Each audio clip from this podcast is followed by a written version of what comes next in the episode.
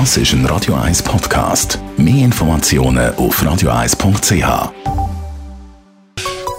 Der Konsumententipp auf Radio 1 präsentiert von comparis.ch, einem führenden Schweizer Internetvergleichsdienst. comparis.ch. Starlink, vielleicht auch schon gehört, das ist das Internet aus dem Weltall quasi, also mit äh, via Satellit Internetempfang betrieben wird vom Elon Musk ihrer SpaceX, die Firma, und soll weltweit Internetzugang bieten, vor allem natürlich auch in den Regionen, wo es bis jetzt wenig oder gar keine Internetverbindung gibt, wo keine Internetverbindung zur Verfügung steht. Jean-Claude Frick, Digitalexperte von Comparis, für wer ist Starlink? Ja, das ist jetzt weniger für die gedacht, die in der Stadt wohnen zum Beispiel Glasfaseranschluss haben. Aber die, die auf dem Land, vielleicht ein bisschen abgelegen, unter Umständen sogar in den Bergen wohnen, für die kann das sehr attraktiv sein, weil Starlink ist sehr schnell. Das heisst, Starlink ist so schnell wie ein mittelschneller Internetanschluss.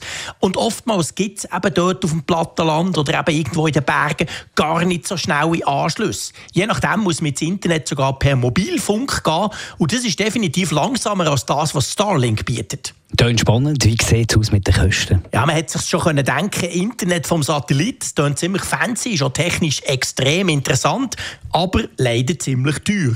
Starlink kostet 94 Franken pro Monat und es kommt eine einmalige Installations- bzw. Hardwaregebühr dazu, die 594 Franken kostet. Das sind natürlich Preise, die wir uns nicht mehr so gewollt sind. Warum ist das so teuer? Ja, es ist natürlich technisch extrem herausfordernd, so etwas zu machen. Der Elon Musk hat inzwischen etwa 1400 Satelliten ins Weltall ballert. Am Schluss soll es irgendwann 10.000 sein. Und auch die Technik, damit man das eben selber installieren kann, damit man sich einfach so eine kleine Antenne herstellen kann und die dann funkt, die Technik ist extrem teuer. Und das muss man halt kaufen. Von dem her gesehen sind einerseits die Betriebskosten mit 94 Franken pro Monat halt sehr hoch, aber andererseits muss man eben auch noch die Hardware dazu posten.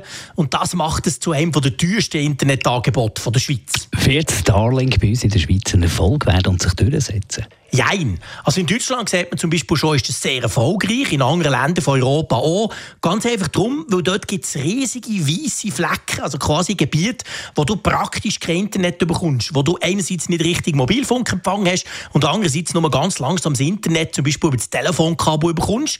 Dort ist das eine Alternative. Bei uns in der Schweiz ist die Infrastruktur extrem gut ausgebaut. Wir haben praktisch überall die Möglichkeit, schnelles Internet zu haben.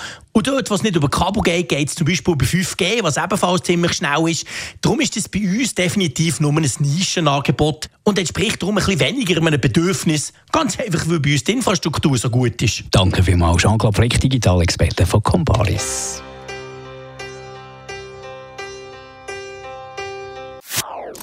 Das ist ein Radio 1 Podcast. Mehr Informationen auf radio1.ch.